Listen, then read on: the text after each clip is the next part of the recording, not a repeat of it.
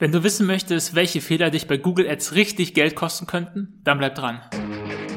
Gezieltes Online-Marketing mit Google Ads. Aus der Praxis für die Praxis. Klingt gut? Dann herzlich willkommen beim Google Ads Podcast mit Dennis Berse. Servus, Grüezi und hallo, herzlich willkommen zum Google Ads Podcast. Mein Name ist Dennis Berse, Gründer von AdRock Marketing, einer Performance Online Marketing Agentur. Heute beschäftigen wir uns mit einem Thema, das mir sehr am Herzen liegt, nämlich mit klassischen Fehlern, die wir immer wieder sehen in Google Ads Accounts, die den Betreibern des Accounts richtig Geld kosten. Das sind wirklich Klassiker, die wir immer wieder sehen. Wir haben im letzten Jahr so um die 60 Account Audits durchgeführt wo wir also sehr, sehr tief in den Account eingestiegen sind und geschaut haben, welche Optimierungspotenziale gibt es. Und es gibt so manche Bereiche, die findet man immer wieder. Also es ist relativ häufig der Fall, wenn jemand auf uns zukommt und sagt, hey, unsere Kampagnenperformance, die ist nicht optimal, wir sind damit nicht zufrieden, dass mindestens einer dieser Aspekte sich in der Kampagne wiederfindet. Dementsprechend haben wir uns jetzt einmal hingesetzt, die Punkte zusammengetragen, sie auf die wichtigsten Punkte kondensiert die wir jetzt entsprechend behandeln werden. Der erste Punkt ist eine schlechte Traffic-Qualität. Und das liegt ziemlich auf der Hand, dass das einfach auch schlecht klingt. Aber es gibt einige Gründe, die für diese schlechte Traffic-Qualität führen und diese Gründe sind das, was wir immer wieder sehen. Häufig haben wir den Fall, dass es eine Kampagne gibt mit einer Anzeigengruppe und in der Anzeigengruppe sind dann ganz, ganz viele Keywords drin, die entsprechend zur Ausspielung der Werbung äh, verwendet werden sollen. Und in diesen Keywords finden sich relativ generische Keywords drin. Also es sind keine Keywords, die ganz, ganz messerscharf auf das Produkt irgendwie zugeschnitten sind, sondern es sind eher generische Keywords. Anstatt zu schreiben zum Beispiel rote Nike Herrensneaker, haben wir da Keywords drin wie Herrenschuhe. Ja, Herrenschuhe ist viel zu generisch, wenn wir rote Herrensneaker von Nike verkaufen möchten. Ja, das heißt, diese höhere Spezifizität von Keywords, ja, also dass man sich wirklich auf die low-hanging fruit sozusagen konzentriert, dass man ganz, ganz spezifische Keywords verwendet, dass man wirklich Traffic bekommt, der qualifiziert ist. Ja. Also wenn wir im, in unserem Keyword den Schuh oder die Schuhart angeben, die Farbe plus noch eine Marke, jemand sucht genau nach dieser Kombination, dann ist er viel qualifizierter als jemand, der nur nach Herrenschuhen sucht. Das, was ich initial gesagt habe, dass sich das alles in einer Anzeigengruppe tümmelt, das ist einfach etwas, was wir häufig sehen. Der, das tatsächliche Optimierungspotenzial ist die, die Genauigkeit der Keywords. Also du möchtest wirklich möglichst spezifische Keywords drin haben, die ganz, ganz dediziert auf dein Angebot und auf dein Produkt ausgerichtet sind. Auch noch in einer eher strengeren Keyword-Option. Ja, das heißt, dass du eher mit genau passend oder passender Wortgruppe Keyword-Option arbeitest und erst mit der Zeit, wenn du die Kampagne schon eine ganze Zeit am Laufen hast und sie profitabel ist, dann auch mal ein, ein weitgehend passendes Keyword mit hinzunehmen, dann aber mit ein paar weiteren Wörtern, also nicht nur so ein ein Wort weitgehend passendes Keyword. Dass die Kampagnenstruktur mit einer thematisch aufgeschlüsselten Anzeigengruppenstrategie besser funktionieren wird, das liegt auch auf der Hand. Da haben wir auch eine Episode bereits im Podcast veröffentlicht, die du dir dazu gerne anhören kannst. Das Wichtige ist aber hier tatsächlich die schlechte Traffic-Qualität durch eher High-Funnel-Keywords. Hier zur schlechten Traffic-Qualität zählt allerdings auch die falsche Kampagnenform verwendet zu haben. Ganz klassisch sind Advertiser, die Abverkäufe haben wollen oder Lead-Generierung machen möchten, allerdings dann Cold Display Kampagnen aufsetzen, also Kampagnen im Display-Netzwerk aufsetzen möchten, wo es natürlich viel Reichweite gibt, auch viele Klicks zu geringem Preis pro Klick. Allerdings ist die Conversion Rate bei Display-Kampagnen gerade, wenn man auf Cold Traffic abzielt, eher nicht qualitativ hochwertig. Dementsprechend hier ganz, ganz klar die Empfehlung, wenn ihr mit Google Ads anfangt und ihr habt eine Cold Traffic Kampagne, wo dann auch noch ein großer Teil des Budgets draufläuft, schaltet die ab und nehmt lieber eine Kampagne im Suchnetzwerk, eine Kampagne im Shopping-Netzwerk, je nachdem, ob ihr nur Lead-Generierung macht oder auch im E-Commerce unterwegs seid.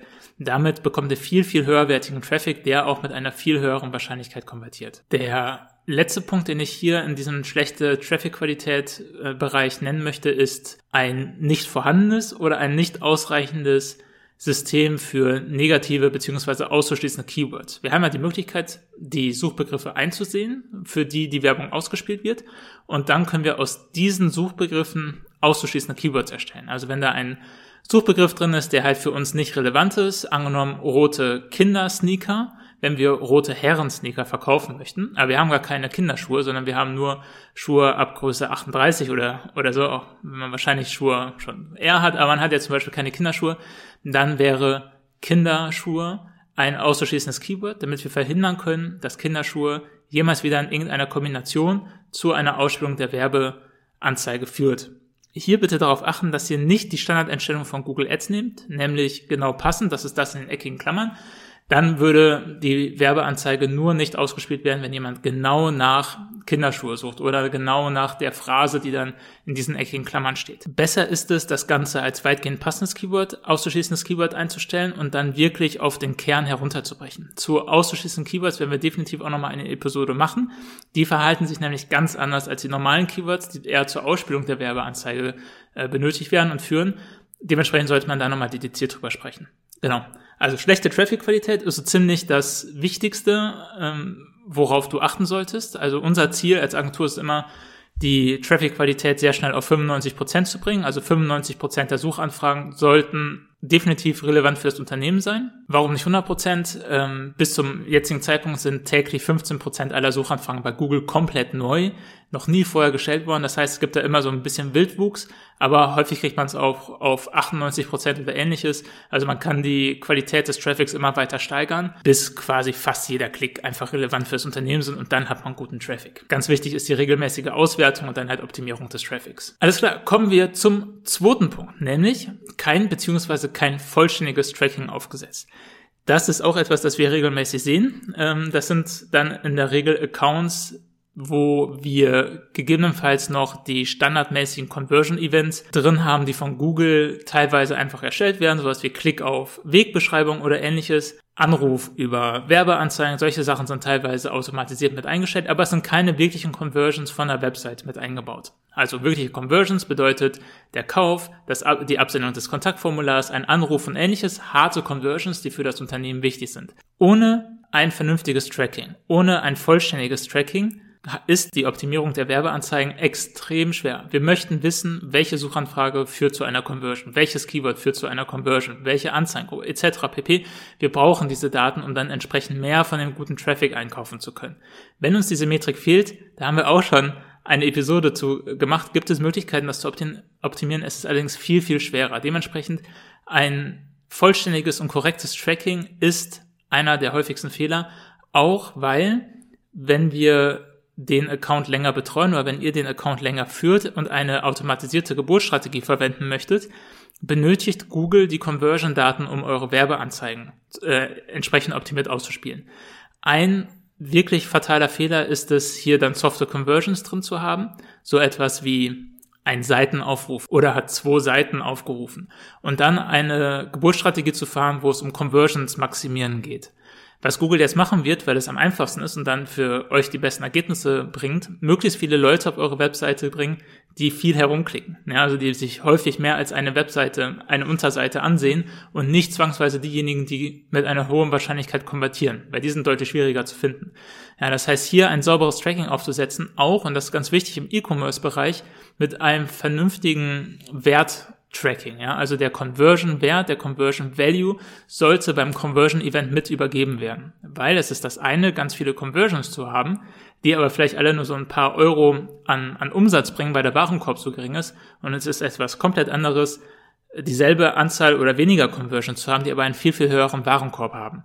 Dementsprechend muss auch im E-Commerce definitiv darauf geachtet werden, den entsprechenden Warenkorbwert mit zu übergeben, weil auch das einer der fundamentalen Aspekte ist, um die Werbung dann weiter zu optimieren. Der dritte Fehler ist, wenn die Suchanfrage, Anzeigentitel und die Landingpage-Inhalte nicht übereinstimmen. Stellt euch vor, jemand googelt nach roten Herrensneakern und bekommt eine Werbeanzeige nach hochwertigen Lederschuhen. Das ist für den Nutzer im ersten Schritt nicht sonderlich relevant. Sollte er jetzt doch auf diese Werbeanzeige klicken und kommt dann auf eine Landingpage, wo Hosen präsentiert werden, ist der Nutzer komplett weg. Der wird sich eure Sneaker-Kollektion nicht anschauen, der wird zurückklicken und auf einen anderen Advertiser gehen. Das ist jetzt natürlich ein extremes Beispiel, was kaum jemand machen wird, zugegebenermaßen. Aber es kommt doch mal vor, dass wenn ein Account länger betrieben wird und ähm, so ein bisschen natürlich gewachsen ist, dass die Landingpages häufig kopiert werden, obwohl die Anzeigengruppen noch weiterentwickelt werden. Das heißt, die Anzeigengruppe entfernt sich so ein bisschen von dem ursprünglichen Aspekt, den sie be beleuchten wollte. Also sagen wir jetzt mal rote Herrensneaker und wird immer weiterentwickelt. Irgendwann haben wir dann eine Anzeigengruppe mit rote Herrenschuhe, also ein bisschen generischer, weil man mehr Traffic einkaufen möchte. Aber der Nutzer wird dennoch, weil die Anzeige kopiert worden ist, die Landingpage nicht ausgetauscht wurde, auf die Seite für Herrensneaker geleitet. Das heißt, hier gibt es jetzt einen Cut. Jemand sucht nach Herrenschuhen und wird auf eine Seite geleitet, wo er nur Herrensneaker findet. Dementsprechend wird er hier gegebenenfalls abspringen, weil er kein Interesse daran hat, sich jetzt noch weiter zu orientieren, um die Schuhe zu finden. Achtet darauf, dass ihr eine möglichst gute Passung zwischen Suchanfrage, Anzeigeninhalt und Landingpage bekommt. Hier können teilweise bereits kleine Anpassungen, ja, also dem Wechsel von einer Überschrift oder ähnliches schon entsprechend helfen, um die Conversion Rate zu optimieren. Das heißt jetzt nicht, dass ihr für jede Anzeigengruppe, für jedes Keyword, für jede Suchanfrage eine eigene Landingpage braucht. Achtet hier eher auf das überliegende Thema. Es muss nicht ganz genau der Suchbegriff sein, aber es sollte halt auch nicht zu weit davon entfernt sein. Ansonsten ist eure Absprungquote extrem hoch, eure Time on Site ist sehr niedrig und eigentlich sind dann auch die Seiten pro Nutzer niedrig und natürlich auch die Conversions niedrig. Also Achtet darauf, dass es eine saubere Customer Journey gibt. Von der Suchanfrage über die Werbeanzeige bis hin zur Landingpage sollte sich der Nutzer immer gut aufgehoben fühlen und immer das Gefühl haben, dass ihr wisst, was der Nutzer möchte und ihn dementsprechend dann auch entsprechend gut führt. Das bedeutet aber auch, dass die Werbeanzeigen nicht zu generisch sein sollten. Man könnte jetzt natürlich der Versuchung unterliegen, dass man zwei, drei Werbeanzeigen schreibt, die dann für unterschiedliche Anzeigengruppen möglichst gut passen. Also nochmal zu den roten Herrensneakern die Werbeanzeige könnte ich mit Herrenschuhe verschiedener Farben und Formen entsprechend bewerben. Dieselbe Werbeanzeige könnte ich jetzt für meine Anzeigengruppe für grüne Herrensneaker, blaue Herrensneaker und schwarze Herrensneaker oder ähnliches verwenden und immer dieselbe Werbeanzeige da reinbringen. Das führt zu einer schlechteren Durchklickrate, weil die Relevanz für den Nutzer einfach abnimmt, je generischer die Werbeanzeigen ist. Nehmt euch die Zeit und schreibt so spezifisch wie möglich für die Anzeigengruppe, damit der Nutzer eine hohe Relevanz hat. Dadurch bekommt ihr eine hohe Durchklickrate. Das ist ein ganz, ganz wichtiger Qualitätsfaktor für Google, weswegen ihr dann auch noch bessere Klickpreise bekommt und so könnt ihr dann am Ende die besten Ergebnisse erzielen. Der vierte und vorletzte Fehler ist die falsche Geburtsstrategie. Es gibt bei Google Ads eine Vielzahl von Geburtsstrategien, die wir uns auch schon zu großen Teilen angeschaut haben. Und hier ist es wichtig, dass man die richtige Geburtsstrategie zum richtigen Zeitpunkt wählt. Teilweise haben wir hier nicht die korrekten Geburtsstrategien drin, wie vorhin Conversions maximieren, wenn eine Conversion quasi das Aufrufen von zwei Unterseiten ist oder so. Das, da möchte man nicht Conversions maximieren haben, weil einfach die falschen Conversions maximiert werden. Sondern man sollte dann eine, grundsätzlich natürlich verändern, aber man sollte die Geburtsstrategie passend wählen. Wenn ihr einen E-Commerce-Shop habt, dann macht es keinen Sinn, auf Target CPA zu gehen, also darauf, dass ihr einen bestimmten Preis für einen, für einen Neukunden oder so etwas bezahlt, sondern ihr solltet versuchen, euren Return on Ad Spend zu maximieren. Ja, das heißt, wenn es um, um Werte geht, um E-Commerce, geht es immer darum, den Return zu maximieren.